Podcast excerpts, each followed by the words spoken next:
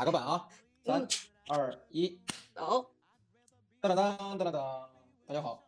我们是这个细声讲大声笑这个栏目第一期节目啊。我们为什么取这么个名字？这个话出自于粤语的一个那个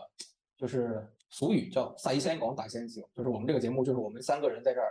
悄悄的啊私 私聊，然后就是乐乐呵乐呵这么个意思。所以呢，我们每一期节目就会有三个人，都是固定我们仨，然后我们每一期节目会选定。一部片子，一到两部片子啊，有可能是正在上映的、正在热映的片子，也有可能我们会选一些大家都看过的经典的片子，然后我们来聊一聊这个片子的一些优点啊，或者缺点，或者好看的地方，或者吐槽的东西。然后我们这个节目，呃，是完全是一个主观类的节目啊，全全程夹带三个人的私货，我们没有任何客观的意见，非常的不严肃。所以如果你是担心听这个节目受到什么影响的，那么您可以直接转门出去啊，我们这个节目会涉及大量剧透。啊，如果您只是来听个 对，如果您只是听个乐呵啊，听个响，那无所谓。欢迎您点开我们这个节目，然后让我们愉快的陪伴您几十分钟。啊，我们节目有三个人，先自我介绍一下啊，我叫小帅，嗯，我叫小美，我是大壮。啊，我们仨人呢，就这个因为非常不负责任，所以我们这个名字也有可能随时会改啊，因为第一期实在想不到什么名字了，就想一些跟大家比较。亲切的名字，我相信大家平时看电影的人肯定免不了的会喜欢这三个人或者讨厌这三个人，所以我们这第一期节目就接地气一点了。是的，不管你讨厌还是喜欢，都没有什么问题。啊，再次阐明一下，我们这个节目是非常不严肃的，非常主观的。我们这个所有的内容、所有的东西仅代表我们三个人个人看法，不具备任何教育意义啊，您就要听个乐的啊。是的，如果有任何的粉丝宝宝们想，或者是杠精朋友们想要杠，没关系，你你怎么说你都是对的，无条件对。然后我们这次临近五一第一期节目，我们选了那个这档期比较火的两个节目，来两个电影我们去看了。然后第一个电影是《长空之长空之王》，然后第二个电影是那个《人生路不熟》。这两个片子算是五一档比较火的一个片子了。我们今天先来主要讲讲这两部片子。你先说，你先阐述一下，就是你看完你觉得觉得你这个片子的。优点跟缺点在哪里？我我我说实话，我看的时候，我看之前我其实是有点想，就是没有放什么期待值去看，放的还是比较低的。但是看完以后，我觉得他这个，呃呃，答案答卷交的还可以吧，不能说就是呃很差，但是还行。行在哪儿？第一，就像那个小北说，那个那个试飞员这个东西确实挺有意思的，以前完全不了解这个这个职业，然后他是这么小众，就是这么这么少人的一个职业，然后大家都不了解，这次算是科普的挺好的。我一开始看他讲的时候，我还在纠结，你说你你要介绍试飞员，你就干脆拍个纪录片算了，拍电影干嘛呀？后来一看人拍完了还行，最起码把这个职业的一些风险呀或者危险的东西都给你描述到了。我觉得这点最起码基本的东西做到了。你说里边有很多呃特别特别煽情的东西，刻意煽情的东西，那个难免的，我觉得这个都不去挑他刺儿了。然后然后就是挺挺挺意外的是里边有一些镜头拍的挺好的，也不知道是不是应该是特效做的吧那种那种这种。国家西北地区大山大山那种沙漠戈壁的那种那种镜头风景的东西都很漂亮，其实那种镜头出现的比较少，但那种镜头出现的时候，我觉得蛮震撼的。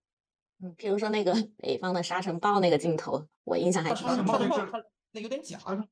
啊，就特效做的有点假，就飞机就胡军他那个飞机那一段是吗？哎，那个特效其实我觉得还挺像碟中谍的。嗯，错，嗯啊，就是就是叠叠甲叠六，嗯，那个那个那个镜头，那个应该挺挺好看。我我我主要是觉得他们就是那个就是实战的那些镜头，就是看着有点假。我当时看到网上有人吐槽说，就是就把这个长空之王和那个阿汤哥的那个那个做对比，壮志凌云，壮志凌云做对比，就是飞机俯冲啊，或者是呃下来的时候，就是脸。脸部肌肉是完全没动的，当时给我的错觉就感觉他不是在开开无人，呃，不是在开飞机，是在开摩托车的那种感觉，你知道吗？就完全没有。作为你作为这种路人，路人也能观察到，也能也能感受到这种这种点。我以为只有那种军迷粉或者是那种实像我这样的死理性派，就是抠细节的人才会关才会注意到。因为这他的那个表情真的就太不正常了，就是你外面你坐在飞机里面是正在进行非常就是特殊的这样子一个攀升的这样子的一个运动，就是按照正常按牛顿定律来说，你的脸都是不可能是那个样子的，而且你还是在高空高压这样子的一个情况之下。哇，刚才还说你宽容，你现在就抠这种细节了啊？不不不，其实我觉得这这不算是 面罩了好吗？你现在是戴着面罩，故意不让你看了。但但你去对比那个阿汤哥《壮志凌云》里面那个飞机里面的细节，他攀升的时候，他的脸部的肌肉很明显，你能看到他是是就是收紧的，对，是很明显因为阿。汤哥那个是实拍，对，所以我就说呃实拍呃和非实拍真的太明显了，你知道吗？就感觉哪怕是你把它放那个机舱里面，你只哪怕你把它就是真的是倒过来或者怎么样，我可能感觉都不会有这么的明显。我倒比你宽容很多。我看这部片子的时候，看之前我已经把那个期待值放下来了，然后我也不去纠结，不去想，不想去抠它这些东西到底做的有呃多好，还原的有多真实，就就是你再去抠这个已经没有意义了。我觉得就是你这个这个拍摄的这个技术，或者说你这些的工业工业化的程度不够，电影工业化程度不够的情况下，你有些东西是做不到，很难做到，或者说代价太大，他做不了。这个这个剧组他没有那么多预算或什么的，我觉得这个东西没法去抠。你抠他这个，我觉得就确实他就是他他你强他所难了，有点儿。但是但如果说不说细节上面的东西的话，啊，然后剧情这方面的呢，你们觉得呢？我觉得剧情很弱，剧情很弱的原因就是，我觉得那个呃那个王一博那个角色，雷雨这个角色，我其实蛮看好的。一开始，但因为他很他很很很吃，就是观众很吃这种套路，就是我一开始是个心心高气傲的呃年年轻人，然后我后面经历过一些挫折，然后我成熟变我成长了变成熟了，这种很很很普通的套路的这种剧情，其实观众是挺吃的。这种成长线啊，先是一个高峰，然后再一个低谷，然后再来一个高峰这样子。观众是很吃这一套的，但是他这个东西没有刻画的特别特别到位，它中间有一些剧情就是刻画的很很假很刻意，他没有把这个人的成长，呃，这个曲线做的比较好，就是他从他是啊，我他前三分之二他是有这么个个趋势，对他前三分之二都像一个愣头青，他不是说一开始是个愣头青，然后他后面变变成成熟什么的，就是他一前三分之二几乎都是个愣头青，然后突然间后面就就就一下子就长出了。对这个这个很突兀，我觉得这个很突兀。其实这个题材非常棒，这个这个角色也也写的蛮好的，就是很突兀，这个东西让我看的很不舒服。所以这里就我就有个问题啊，就包括说我们每次看电影都会说哦角色的成长啊转变，然后会因为某些剧情里面特殊的一些高潮或者是怎么样来引引发角角色的这种成长和蜕变。那我就想说，在这个《长虹之王》里面大概两个小时嘛，我是觉得雷雨这个角色的成长真的是飞速，就是被这个剧情推着飞速在走，而且他他成长的阶段真的是割裂的特别明显，就跟剧中就四场空戏嘛，就是打仗的那种，就是有飞机的那种空戏，四个场，然后的话每个场的空戏都带着他的任务，然后我就感觉说。嗯，好像让我觉得失去了我欣赏这一部片子的怎么说？我原本想看这部片，是因为我对这个题材、对空军啊、对这些飞机特别好奇。那我现在是觉得这种场景出来是带着这种任务似的，会让我觉得有一点点，嗯，感觉本末有点倒置了。我不知道你们怎么看？就是刚开始宣传这部片，从去年 从去年撤档开始，这部片就一直是在大众的视野里面，这个是确实是，呃，应该算是一个非常重量级的影片啊，它它有它的它的出品单位里面有一堆全都是全都是部队的，就是能看到就是嗯国国家队对这部片子的支持，但是大家想看的。之前想看的歼二十，就是我们的国之重器歼二十，也呃也希望能在影片里面看到，但确实看到了，但是有那么一些遗憾，但是镜头非常少，就是更多的是讲一些一些其他的机型，因为我们可以理解这个这个这个这个这个歼二十不能啊、可能属于可能是呃涉密或者是什么原因，或或者是一些大家都懂的一些事情，啊不能在大荧幕上让大家看到它的全貌或者是一些比较比较细的东西，这个我们可以理解，但是但是有一些非常非常呃一些呃怎么讲一些非常低级的问题，就是不至于不至于细到就是网上一些军迷朋友用放大镜去抠这些一帧一帧的抠抠预告片去看这些这些这些东西到底哪里有错了，我觉得这个没必要，它是毕竟是部影视作品，而且呃有一个逻辑在里面，就是如果这个东西不能让你剧组拿到全貌，或者是不能让你详细表达出来的时候，我觉得我们应该允许。就是导演去做一些艺术化的一些一些一些一些修饰，或者是是一些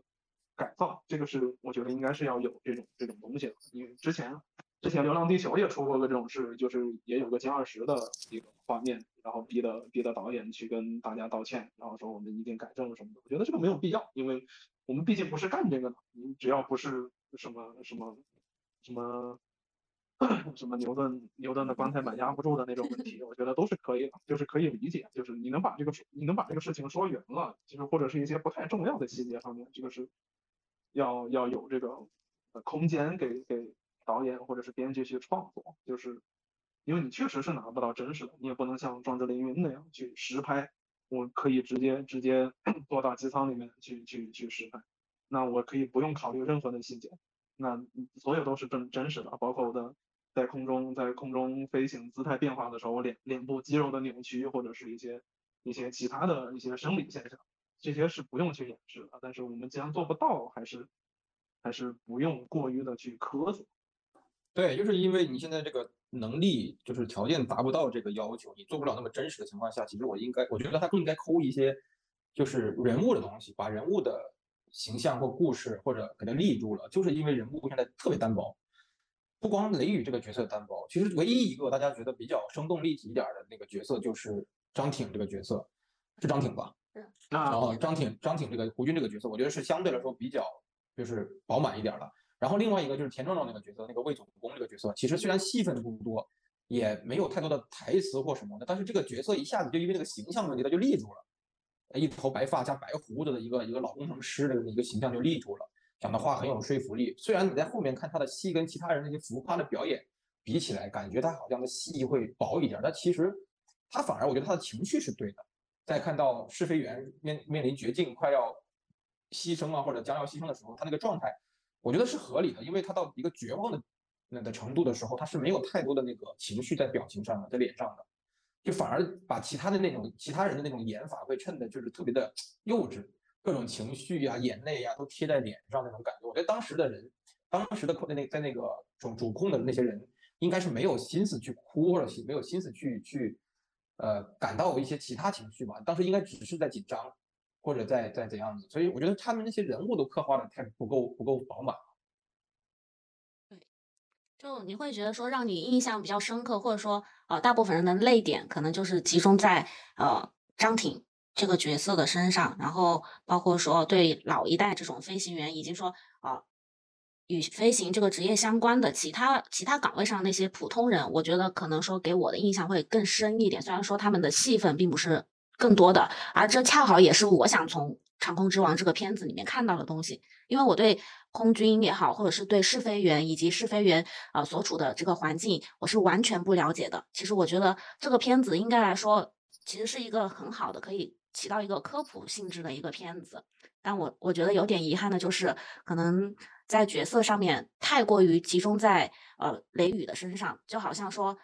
把就好像想要把试飞员这个职业的所有的好或者是不好，所有的困难和或者是那种不困难的东西都集中在一个人的身上去表现，我觉得可能有一点点太太过太重了一点点，然后刚好承接这个重量的演员可能刚好还需要更多的这种力量去承接这个东西。哎，我们讲讲演员，我们可能可能可能讲戏，我们刚刚应该讲的应该太太太泛了。我们讲一些细节，我先捋一捋，就是我觉得雷雨这个角色，呃，有点有点立不住的原因，就是好多他的驱动力，我觉得是不够的。就是一开始刚开始他有一幕戏是是他有他得到了一顶金头盔，然后他的他的对手叫邓邓什么？邓放刚？邓放啊？邓放啊？邓放？嗯，邓刚是个钓鱼的。邓放有三顶金头盔，就是就是雷雨赢了他一次，就是最应该是最近按剧情来讲是最近一次赢赢他，但是我们不知道是哪方面赢他，就是看我们通过后面的剧情来看到到的是他可能在理论知识上赢的邓方，但是在实际操作上他是不如他的，但是这个这个我觉得刻画的不够，就是你并没有把这种对立或者说在哪一方面输的那个情节。他没有没有把它刻画的特别，就是没有把这个对比度拉的特别开。那你后面这个人物扬上去的时候，就扬上去的力量就没有那么大。当然中途有些中途有些中途有些小细节，比如说你看有明显的那个致敬《壮志凌云一》的成分，就是他他坐在那个坐在教室里，他跟我觉得位置都都是都都差不多，就是就是他 啊他呃那个雷雷雨坐在前排，然后那个邓。邓放坐在后面，就跟当时阿汤哥看那个看看看冰人是一样的，那个那个镜头我觉得都是一样，一个是明显的致敬，就是大家如果有看到，我有看过网上那个对比看过壮志凌云的，大家看到这个都会会心一笑，觉得嗯这个是有有点东西的，但是但是你细到人物的这种这种这种呃驱动力上，我觉得这个塑造是不够的。哎，你说到这个邓放这个人物，你们有没有觉得他特别像个工具人呢？我就感觉他的存在就是为了呃凸显，就是就是为了符合剧中设定给雷雨的一个对手，就是又是敌人又是朋友的那种对手，然后就是为了最后一幕他救下他，给他敬个礼的敬个礼的那个剧情来服务的，啊，对和谐，就是对就是两两个流川枫嘛，然后最后大家一起鼓掌。嗯对，然后你知道，我当时就是他们俩就最后一幕就一起坐飞就坐飞机出任务那一下，不是碰到那个鸟群了嘛？完了那那个邓放全程昏迷，他最后醒过来，我就想说，为什么要给他这样去设定啊？我觉得，嗯，真的是工具人的作用真的太明显了。其实他的三其实邓金头盔是怎么拿？就邓放邓放那个角色到后边其实还比较立得住，虽然他是一个配角，然后他的故事也很少啊，虽然他后面还给他强行加了一段家族背景的戏是吧？他父亲怎样，他爷爷怎样，还硬给他加了这么一段戏，还还还男子汉落泪了一把。但其实虽然有点尬啊，但是我觉得就是最起码这个人物他立的比比雷雨要稳。雷雨的问题就很明显，就是他拿了个金头盔是没错，那你只能证明你就是可能科目二考的比较好或怎样的。某一次你考的分数比较高，赢了别人，是吧？那你前程铺垫你都是一个科目一比较好的人，科目二、科目三不不如邓放的这么一个角色。然后问题是，他前面也没有铺垫其他的东西，然后这个角色突然间知那个那个就是知识含量就爆爆炸，我我都能突然间给给战斗机设计什么什么什么什么维 伞这些东西了，对，就是我我又会画工程稿，又会画设计稿，突然间我就会搞这些东西就是。buff 给你叠满了，突然之间。对，就是 有又学霸又干嘛的，你前面你好歹交交代一下，这个孩子是不是哪某个什么什么空军学院的，或者什么优优秀毕业生什么的，理论知识特别强，然后实战能力又很强，你你讲一下。我们知道他实战能力很强，前面还去开战斗机跟跟跟敌国势力这么这么一个一个冲突战斗的这么一个画面一个戏份，我们都知道他这个能力很强。但是你你文你文科强这个东西，你文文化知识强这个东西，你也给我们铺垫一下，就是后面突然间就是开挂了。就这点我是接接接受不了，我觉得这个人成长太奇怪了。对，嗯你说到这个长曲线，，我成长曲线是不对的。我觉得他这个有个剧情，就是有个地方让我觉得特别不满足的一个地方，就是他们新生不是要选拔最后七个人嘛？就是这个选拔的过程，其实我觉得是可以多一些的，就很突兀，就变成七个人了，你知道吗？我觉得如果说呃把这个地方丰富一下，会更好看，真的。而且就是他们选拔，对他们选嗯拔，他们选拔只是上去做了那个做了做一就做题，边一边转转转那个圈圈做东西，然后做做题那个，然后然后考了一些体能。我知道这些是应该是必须的，但是你嗯怎么你考核的标准是什么？哪些人是因为什么什么离去离开的？你像中间中间那个那那个人就说啊，我考核没有过我就走了，这个就特别的特别的奇怪。然后就在走廊里然后还有敬个面敬个礼，就开我始弹琴说这有什么好敬礼好感动的？人家人家又不是被部队除名，人家只是考核没过，回去继续当飞行员而已。我技不如人离开，这不很正常的吗？对呀、他又不是说只只是就退役了，以后就就转业了或干嘛的，被被除名了，他只是被当没必要成试飞员，人家回去继续干飞行员。是，对呀、我觉得这种戏就很硬来，而且那那那几个配角，一共七个人，你你双双男主的情况下，不是你两个男主的情况下，剩下五个配角，你可以给他加一些搞笑的戏份或什么戏份的，把人设给立住。你大可以不让雷雨去吐的，你换个人去吐也行的，把那种搞笑的那种那种那种人设立给给其他人。那五个人太单薄了，那五个人到最后屁事儿没干，就是在这个指挥中心里边哭。所以就是这种服务的性质真的是太强太明显了，你知道吗？就是真的是这几个才正儿八经工具人，啥啥用都没有，就就立在那儿当摆设一样。嗯就是如果要当花瓶，我其实觉得你你要么就是给观众一点福利，给女性观众来点福利，就是就是几个 几个大老爷们儿洗澡吗洗澡啊，干嘛的？露个腹肌什么的，就是你你你训练穿个短裤裸上身，你汗流浃背，一身全是明晃晃的油或干嘛的，你你让观众看看腹肌，看看胸肌也行。就是我们的军人肯定是身上全是肌肉，什么身材特别好。我们整天不是老说一句话，就是长得帅的全上交给国家了吗？调节气氛对，把那个雄性荷尔蒙拍得更足一点儿，你好歹给观众就干脆来点福利。你最起码七个壮汉一起来，是吧？虽然雷雨可能没那么壮，但是你就是给点这种福利，观众看得很爽啊。所以说，就感觉就在这个部分的情节上啊，就可能真的是稍微弱了一点。那其中里面唯一的一个女性角色，我觉得大家也可没有，以去。里面有两个女性角色嘛，晶晶还挺好哦的，哦哦，对对对，哦，那这样算起来还有他雷雨的妈妈三个哦，还有那个谁的张挺挺的老婆，太太。对，其实就是嗯，雷雷雨不是雷雨的那个那个，就是感情线这一条，其实还是有点儿意义不大的，很牵强的，没有是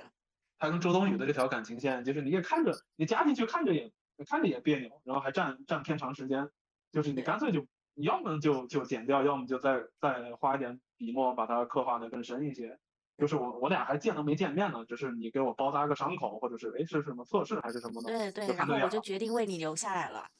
就是特别特别薄，这个感情基础都没有。所以我就觉得说，其实像这种片子，真的不一定非得有感情线。我就觉得这个感情线真的是塞的莫名其妙，就是强行塞进去的。要有女主嘛，就是片这种片子里面要有女主，要有感情线，嗯，所以这个这个就也是我觉得应该，是应该是规定动作。难道我们就没有那种没有感情线的这种军旅片吗？有有感情线也能好看啊！你想想《红海》，《红海行动》当时也有感情线啊。那个蒋璐霞那个角色跟那个嗯石头，你看石头后来被打中脸牺牲的时候，那个多感人啊，我都哭了。当时看的时候，所以说你感情线不是问题，主要是这个感情线怎么去把它呈现和演绎。铺垫是，你有铺垫是可以让观众产生共情的，但是你在那种状态下就并没有什么外力的刺激或者是什么突发的事情让你们产生一些情感上的火花，你到不了那个程度，就是就是你还不如你还不如那个你就是上学的时候，你跟你同桌那感情还深呢。那还那还那还容易产生一些感情的火花。你就是部队训练，然后我就是给你给你做个测试，然后就看对眼了。你万里挑一的人，你说靠颜值，那谁不是谁不是挑出来的？谁不是？所以我觉得说，在《长空之王》里面，这个感情线让我觉得说它不成立，应该说是立不住脚的原因。第一个就是，嗯，这个剧情上面是没有搭好的，是没有一个铺垫的。还有一个是我在看两位演员在呈现感情戏这个戏份上面，我在他们的眼中看不到一丝的爱，就是看不到一丝的情感上的这种交流，你知道吗？就感觉很冷漠。没有人家他们有交流，但是他那个交流太浅了，然后你看不出来任何情愫在里边其实如果如果如果前面铺垫了这两个人有交集，有有这些身体检查呀，救救救他命啊，或者给他做手术啊，或者说干嘛的这些剧情的铺垫以后，他到最后啊，最后镜头镜头给到他们就是一个眼神或干嘛，两个人突然间看对眼了或干嘛的，我觉得都能立得住，因为你通过了这么长一段时间的相处。你你可能那个那个周冬雨这个角色突然间觉得雷雨这个人哎挺靠谱的，你成长了，你成熟了，你觉得你靠得住了，突然间就觉得对你有点儿意思了，我都觉得还能理解。你中间无缘无故的就突然间两个人看对眼了，就把人看得很懵。突然对眼了。对，就是真的是跟王八看绿豆似的，就突然间看对眼了。当然了，雷雨是绿豆啊，雷雨不是王八。你感情线 其。实后面后面还有一幕戏是是讲那个，就是就是雷雨的父母去去去看他的那幕戏，嗯，那一幕戏就是花了大概十几分钟的时间，就没有没有没有，讲我觉得五六五六分钟就完了，好像。就讲了那那一幕戏就讲了一个事情，就是告诉就是告诉你忠孝难难两全，就是这么一个简单的道理。就是但是你讲这个道理没有问题，因为在呃我们传统的这个叙事里面，这个是逃不掉的一环，就是你一定要在你在家庭跟事业里面选一个，这个是我们这套叙事逻辑里面逃不出的一环。但是你为什么？呃，就是雷雨这个角色，为什么一定要选择我继续走？我觉得如果只是因为张挺的张挺的离去，然后给他造成的这个，我觉得还不够深刻，应该再再加一些，就是觉得他的动力不够强。所以，就像我沿着你这个话来说，就是我是觉得说，呃，导演可能太想在雷雨这一个角色上面呈现太多的矛盾点了，就是他身上背负的使命也好，啊、选择也好，以及反映这个呃试飞员困难的这些种种也好，就全都夹在他一个人身上了。小美这听着不像是一个业余的，哎，别，我只是突然之间想到了，就跟着你刚刚说的那个，我就觉得说，是的，太多了，陈就是就是你像笑这个点，其实可以给到邓放。邓放后来的也不是说他没对见过他他父亲，然后他跟他父亲息息就是那个那个惺惺相惜，都是做飞行员什么的。其实对有一些东西可以给其他角色去背负一点，用很很短的、很少的笔墨去刻画一下就就可以了。然后就是就让雷雨就是在某一条线上嗯稳定的去发展下去就好了。比如说，就从这个呃小愤青、小愣小小愣头青转变成一个成熟的、有担当的、有责任感的这么一个一个试飞员，然后能能虽然他不是首席，但是他在他的技术上、他的心智上已经是超越首席的这么一个存在了，变成了一个张挺的这么一个精神的继承人的这么一个状态。我觉得这样是合理的，因为他那个张挺已经变成他的精神图腾了。就是这样传传承下去，有一个传承，我觉得是很合理的，我也能接受的。就是父母那段戏，就也挺突兀的，真的挺突兀。因为问题在于张那个雷雨完全都没有说服到我，更别说说服他父母了。嗯，就我都跟他没任何感情的一个人，他讲了几句话都说服不了我。你想想，我如果是父母，我怎么可能能说服得了呢？这父母父母也太太太容易被洗脑了，太太开开明了吧？大心大。对，就是他父亲一开始都已经是那种你要不跟我回家，我就跟你脱离父子关系那种状态了。结果后面他就是来了一句还是不孝，然后他父母他父亲就走了。就是对，就就这个东西有点太快了，我感觉导演想给想给观众的东西太多了，是对的，然后就塞得太满了，但是每一样东西塞得太满又不够深了，就刻画的就不够深了，又太少了。那我接着咱们聊一下，你们对这个片子有什么感觉？呃，遗憾的地方吗？我觉得最后最后把那个把那个录音放出来，其实是。我能理解理解这个这个片子放这个原因，是因为嗯，就是把把那个八幺幺九二的那个最后的录音放出来，是我觉得情理之中，但是有点牵强。因为情理之中，是因为他就是呃那个八幺幺九二的驾驶员王伟烈士也是也是一个也是一个试飞员，就是他在经历了那次事故以后留下的这段录音，但是放到这里来，我觉得不合适。怎么个不合适法？因为八幺幺九二这个事情比较复杂，就是你讲的，他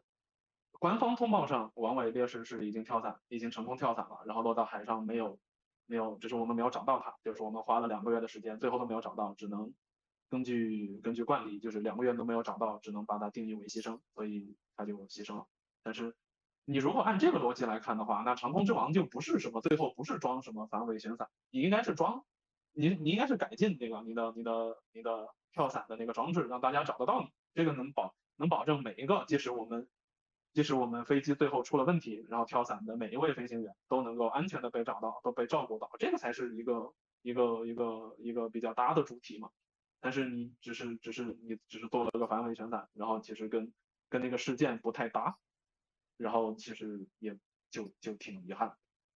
那我可不可以这样理解为，就是我想在后面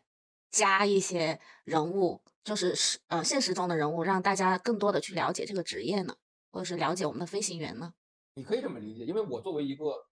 普通的观众，不懂电影的观众，这个角度去看，我是觉得那那个地方没啥问题的。我甚至觉得最后那几段录音是让我最感动的地方，因为他那个声音非常真实，嗯，里边的人讲的还是有口音的普通话，啊，有几个好像是讲陕西话的那种口音的，就是他那那一瞬间特别真实，就是突然就让让让你跟试飞员这个。这个职业或者是这个距离拉近了就，这这一群人，对对，距离就拉得特别近，你就觉得他就是你身边的一个人，就是那种感觉，就是你好像前面那两个小时的电影都没有这几段录音来的震撼。对，当然前面那个试飞员这个这个电影铺垫了这么久以后，你再听这段录音会更震撼。你没有没有这个铺垫之前，你不了解这个职业，你听那几段录音，你可能也听不出一个所以然。然后我们也知道里边张挺啊这些角色在牺牲之前，他的那些。呃，台词跟录音都是参考了这些实际上的这些试飞员牺牲前的这些录音的，都是有有参考的，他不是随便编的一个台词，你就会觉得啊，这个人物给立住了。我觉得我反而觉得那后面那个段录音倒没有什么大问题，无伤大雅，甚至会让观众的观感会变得更好，更感动，就是那个就是离场感会变得更好。但是我有一个问题，有一个特别纠结的地方，就是让我非常不舒服的地方，就是在。雷雨跟张挺第二次试飞戏的时候，开的是那个歼袭机的时候，他第一段试飞戏不是开的是个那种老飞机嘛？那个老飞机那段戏倒没啥，他当第二段开的那那那那个歼习机出去试飞的时候，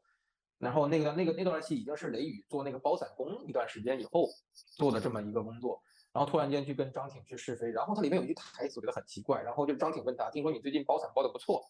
就包降落伞包的不错，然后雷雨还回答了一句说：“是啊，今天的伞就是我包的。”然后那个张挺那个椅子就弹不出去了。那虽然这个椅子弹不出去，跟那个降落伞是没有关系的，降落伞是打不打得开的问题，跟这个伞跟这个椅子弹不弹射得出去是没有直接关系的啊。这个跟观众讲清楚，那个伞是伞，椅子归椅子。但是那个台词的加入就让我觉得这个椅子弹射失败就好像跟雷雨有点关系。他他当时你说这段我记得，就是他当时说你今天的伞是我包的，我还以为后面肯定这个伞要打得开，你才能才能至少至少那个邓放要跟要跟雷雨竖个大拇指啊，谢谢你的伞或者怎么样，结果那个伞就愣是没动，他不是伞没到，用到那个。我后我后来想过这个问题，就是它不是应该不是个低级错误，它就是伞伞都没有不需要动，因为你椅子都没有弹出去，你是椅子弹出去以后伞才开的嘛。对，它都是椅子都没有弹弹射是那个东西是不行了，那个弹射椅当时就已经失效了，没有弹射出去，那它伞更不可能开了，它应该是个联动的系统，就弹射出去以后多少秒以后打开伞。它现在这个弹射都没弹射出去，这这个我能理解，也应该不是一个低级错误，这应该就是就是想刻画出那个东西失失误了，那个东西是呃那当时失效了。但是就是加上那个台词以后，就让我觉得雷雨这个人特别晦气，就是就是今天这个伞是你包的啊，老子今天就给你一好好心带上你一起飞，给你一个将功补过的机会，结果老子就因为这个事儿牺牲了，晦气，对，让我觉得哎呀特别不舒服，心里面就觉得特别膈应。就那一瞬间，我觉得雷雨这个人设特别的晦气 啊，那侧面反映出来，这个确实是一个扣分的点，就是因为因为大家都知道，电影这个东西就是要在要在那么一短的时间内，就是把所有有效内容装进去，是一个导演基本的功力。每一个每一帧的画面，每一个镜头，然后每一句台词都是有目的的。但是但是但是刚刚说的这这一幕是是侧面的反映了这个电影扣分的一个点。对。就是里面并没有做到呼应，也没有做到，也没有做到有用，它就是个无效信息，相当于。对，你哪怕说这个台词它无效也好，呃，是废话也好，我觉得都会好过于那种出错的台词。对对对对对，你毕你毕你毕竟是要引导观众的情绪的，看电影其实就是观众是嗨，观众是是悲是喜，然后是感动还是怎样，你应该是通过你的剧情。你的拍摄手法去引导观众的情绪的，你能把观众的情绪给引导到位了，其实你也就成功一大半了。但是你这个情绪该该引导的地方你没引导到，你还让观众产生了一些误解，会误解，然后当然有可能是我自己的问题啊，有可能是我个人过度解析了，对，过 度解析了，可能别的观众也没有，嗯，没有这种想法。毕竟我们是一个主观的一个聊天节目，这是我个人的意见啊。我只是针对，对我只是针对雷雨这么这么一个角色，我不针对那位演员啊。这超强的求生欲，我们都懂的啊。没有没有没有没有，我们很客观的在谈论电影，我们不去谈论这个演员啊。对，那其实这真的就是，如果说你你如果说这个编剧也好，或者写台词的人，他如果说写到一句让人引起误会的台词，倒还不如不要写。电影里面有句老话，就是你要是你要演出来，不是说出来，就是你所有的剧情推动都要靠演员去演，包括你的感情、你的情、你的你的一些情绪，都是要通过你的表演去演出来，不是说我生气了，然后你就生气了。对你说到这个，这个真的是《长空之王》一个很大的问题，就是里面每一个演员，就是把自己的怎么说想要表达的东西都说的特别的明显，就是说的特别的用力，但是他们的演技生怕你不知道，一定要用大喇叭，对，然后告诉你啊，他就是应该这样。是是的，就是纯靠输，就输出嘛，靠嘴输出输出嘛，这样。我还有一个地方，我突然间想起来了，剧情让我觉得特别突兀的，嗯，就是雷雨一个如此。看上去冷静的这么一个，呃，有点酷酷的这么一个，嗯，角色，啊，他他应该是一个挺严谨的一个人，让我觉得他应该是个挺严谨的一个人。然后这个人既然会在房间里面开那么大的声音听音乐，而且耽误了去去去工作，然后还得让张挺去敲门，他领导敲门闯进来喊他去去上班，然后就为了引引出他在他在那个就是啊，他那段好刻意啊，就是对，就就是就是为了那段话稿的那么一个戏份，我觉得有点太。奇怪了，太突兀了。你可以自己别的剧情稿给自己看，然后你还要写英文，然后在张挺拿着那个稿子的时候，你告诉他后面有中文。了不起，我不懂英文是吗？就是那个那一段大声放音乐让我理解不了。我宁愿他是戴着耳机听歌睡着了，而不是在宿舍公然的放着那么大声的那个扰民的音乐在那儿放。虽然他那个军区在很远的地方，但是那个太突兀了，让我觉得我瞬间觉得他就不是一个中国的军人，他是一个美国的军人。换一下，换一下，可能选曲的问题。你这样想，就是如果他换的那个，如果他放的那个曲子是巴赫的音乐，是巴赫的曲子，你包括放你，你甚至是放贝多芬，你放你放命运交响曲都可以。但是你放了个那么燥的音乐，然后你再干这么精细的事情，就是你形成的这种反差，它它就会给观众有一种不好的这种观感。我我我是我是理解他听这种音乐的，我反而不觉得是选曲问题。但他他哪怕听一个流行乐。他哪怕很 low 的听一个凤凰传奇，不能说凤凰传奇 low，他哪怕他哪怕听的是一个网络歌曲，我觉得没问题。选曲这个东西是一个主观的，尊重个人喜好的东西，选曲没问题。我是我是觉得他应该不应该用一个就是大声放功放的这么一个剧情去来引出他这么一段话稿的。我反而觉得他应该是，比如说画稿画累了，嗯，或者干嘛的，他他躺在沙发上戴那个耳机睡着了，没没时间过了没注意，我觉得这种东西我都可能理解，手机响没听到或者什么的我都可以接受，哎啊，这个东西哦我都可以接受，反而嗯不是选取问题，就是这个手手法问题。然后然后然后张挺进来把耳机拿下来，里面放的是这个音乐，都可，以说得通。你你哪怕张挺进来拍一下他拍一下他屁股，拍一下他后脑勺或干嘛的，他他吓一跳站起来敬个礼什么的，这些东西我都能接受，这是一个军人应有的一个姿态，我觉得可以接受。而且这个戴戴耳机不小心睡着了，还显得他特别真实或者特别可爱，嗯，而不是变成突然间变成一个十八九岁刚刚学会喝酒的一个小青年似的那种，放了个低听音乐在那动动次打动次，很没有必要。我觉得是一个军人的身份，就是军人，你已经做到这种已经算呃万里挑一的这种军人，你的嗯日常的这种动作习惯他应该是已经是非常自非常自然反应。自律的，应该是非常自律的一个形象。所以其实这个应该算是这个人物设定上的一个割裂吧？你们不会觉得说雷雨这个角色就是很分很撕裂嘛？就是他想体现他的他想体现聪年轻人是吧？对聪明也好，然后冲劲也好，怎么样？但是我觉得种叛逆的那种感觉。对对对，各方面来说，我就觉得他这个角色就很很撕裂。其实他他要他要做这个东西，他应该堆在前二分之一的戏里边，把这个东西都都撕裂完，嗯就是让他充分的变成一个愣头青或者一个就是凭着个人技艺横冲直撞的，就是凭着天赋或者凭着什么横冲直撞的一个年轻人。然后后面呢，他的长辈、他的前辈就就就告诉他，就是天赋不代表一切啊，还有经验或者还有其他东西的啊，这个这个这个这种教育手法，要是通过张挺的牺牲，再就让让他充分的成熟，这是一个很合理的成长过程。但是他前面他又没有把它压到极致，啊，又没有把他把他这个形象压到极致，就是因为我们的部队可能不允许你有这样子以下犯上的行为，或者有一些不啊对听纪律的行非，常严格。对，所以你就很难在这个剧情中去把他这个人设给他往那个方向引导的特别厉害。就是我觉得他应他可以是把他那种胜负欲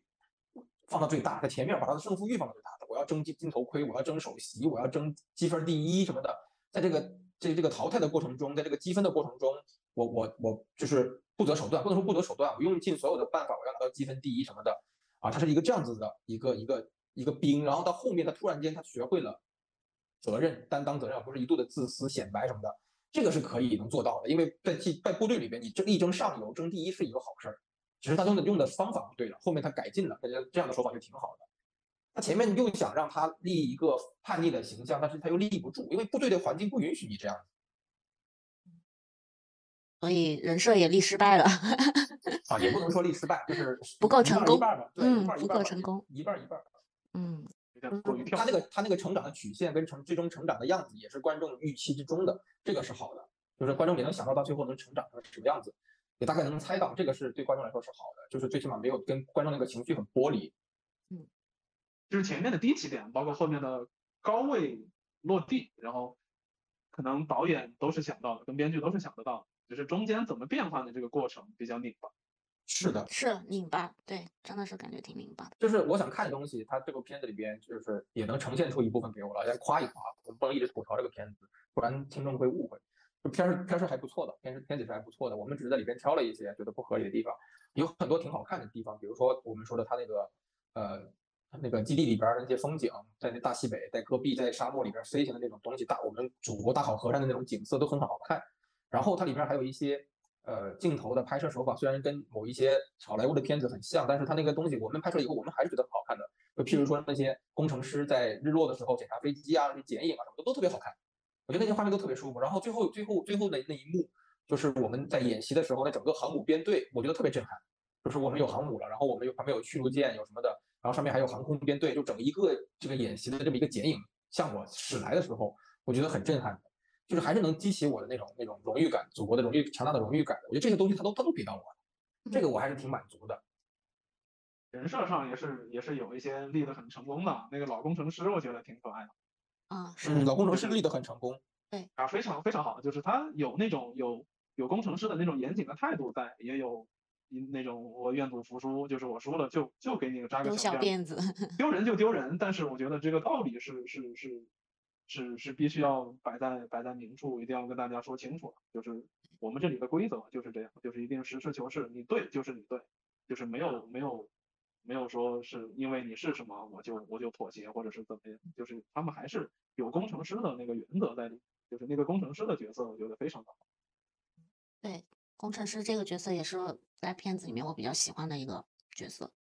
就是可能是大部分人唯一觉得特别成功的角色。然后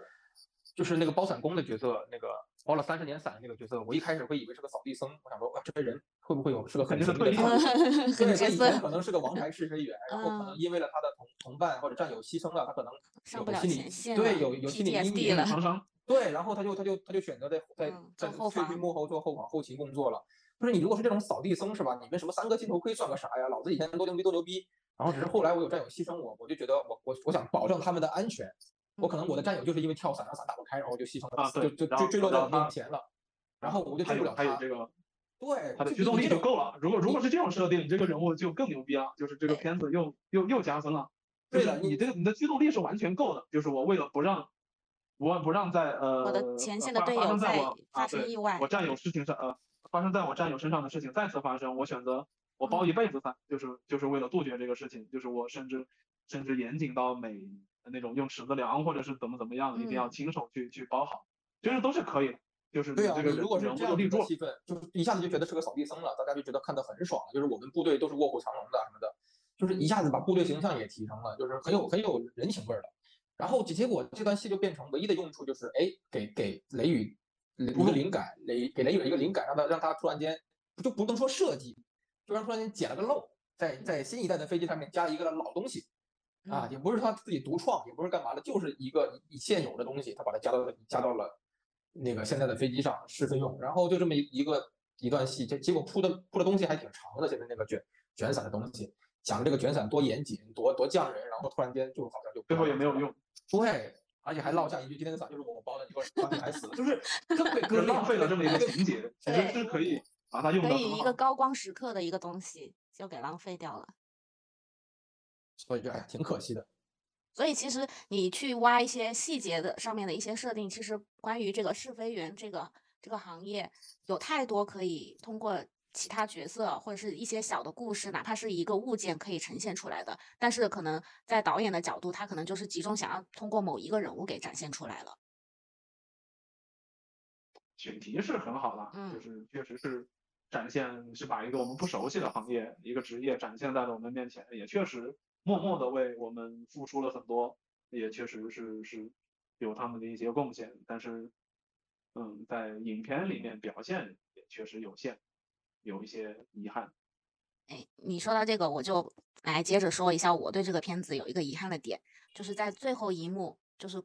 外军外军的飞机不是又过来了嘛？其实我那一刻我真的是有一点握紧拳头，真的希望就是他们放炮把他们给击落下来的，但可能就是他没有嘛，他不是说啊、已对已经锁定已经锁定嗯、敌机啊嗯、申请那个什么发射嘛，但是后面那个长你记得官说长官，你记得他的领导批准了吗？没有批准啊，他就说哦敌军已经就是飞飞跃了。他申请了两次，第一嗯次第一次他的领导是批准了，嗯，然后因为还在他又申境内嘛，请了一次，第二次第二次他的领导没有批准。嗯，因为它已经飞出去了嘛，就飞离中国的海海域了海那个对海域了嘛，所以我就觉得这个地方我拳头都握紧了。我相信很多观众到看到那一幕，真的会，如果说真的射下来，我估计很多人会鼓掌的，因为这个地方真的是太燃了。这个不关乎于剧情啊，关乎于就是作为一个中国人的那种那种怎么说，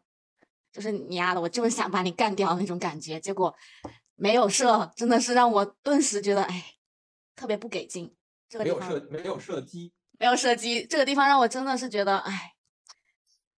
嗯，也不能说不能不能理解吧，我也能理解。那作为一个泱泱大国，我们爱好和平，对吧？那我们也不想怎么怎么样。但我觉得，如果说从电影的角度，如果说这个结局稍微改成我们我想的那个样子，我觉得肯定很多观众会更加的开心，会更燃，就是观后感会更就是会更好一些。就剧情跟一下子就下沉了。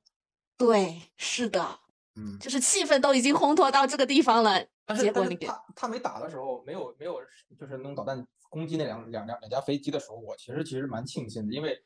在我的印象中，我我的祖国是从来不干这种理亏的事儿的，是永远要在这种这种事情上占点理的。所以我们一向子的风格都是这样子处理事情的。所以到最后，他那个敌机已经飞出我们的领空以后，我们就不能打了，打了以后我们就在国际理论国际理论上我们就理亏了。所以我我的印象是，我们国家从来不干这种就是就是偷鸡不成蚀把米的这种事情的。所以所以我就觉得这个反反而蛮蛮符合我国的处事方方式的。对，所以说这个设定就是我能理解，但是我只是说作为一个观众的角度，如果说嗯，那肯定最后燃上一对把就过瘾。对，那真的是太燃了，就跟战狼那个吴京撩起那个五星红旗，嗯，那样子。嗯，干干脆出个续集，就是干脆出个续集，我们直接干干到你家你家 是不是让你爽一把？嗯，是，对，除了这个点，你是你都你都没觉得为什么在演习的时候是两个试飞员冲出去追敌机吗？不是飞行员冲出去吗？嗯，对我也我也有想过这个，过这个问题？对我也有想过这个问题，但其实你后面回归到这个电影的主主题来，它讲的其实就是试飞员嘛。那如果是飞行员的话，那就就换了一个，可以换一个片子去拍了嘛，是不是所？以就是就是他俩就是这么一个身份，就是要凸显他俩的，所以就就嗯没必要去纠结这个。是，就是如果如果他俩违抗命令，然后把把那个导弹射出去了，就反而显得这两个人很不成熟了，很没嗯，有大局观了。所以他最后对这个落点是是合理的，是可以的。落点是合理的，只是说从观影情绪上面来说，就欠了那么一下下子。对，就是在收听的听众朋友们，不知道大家有没有看过那个早几年的一个空军片子叫《空天猎》啊？就这个片这个片子如果不拉踩不拉踩啊，这个片子如果你看过的情况下，那么长空会比那个好看很多，长空之王会比空天猎好看很多。所以如果你以前看过一个这么空军题材的电影《空天猎》，那你当时对空军这个题材的电影已经有点失望的情况下，你不妨去看看长空之王，比那个会好看很多。还是有至少没有没有一个大美女坐在坐在那个军事基地的坦克上拍写真这种画面出现。啊，过分。空天猎还有这种情节，它其实是它有有有，当时当时我们的冰冰姐那个演那个角色，就是坐在坦克上摆了很多 pose，就是那个那个镜头，头发飘着，穿着一身特别剪裁、特别贴身的那个一个这种军队的服装、部队的服装，然后特别好好看的在坦克那儿拍了很多那个那个镜头，很好看的镜头，就好像在拍某个杂志封面似的。啊，就是这个情节，这这个情节很珍珠感嘛。对，就有有这种情节，但是他拍的又不是特别好。但是你问题是，你在我们我国的部队这种情况下是不允许的，或者说不能出现这种这种，是有点违和的。不能说不能，我们没有那么封闭，我们也是一个开明的部队，只是说就是没有这么的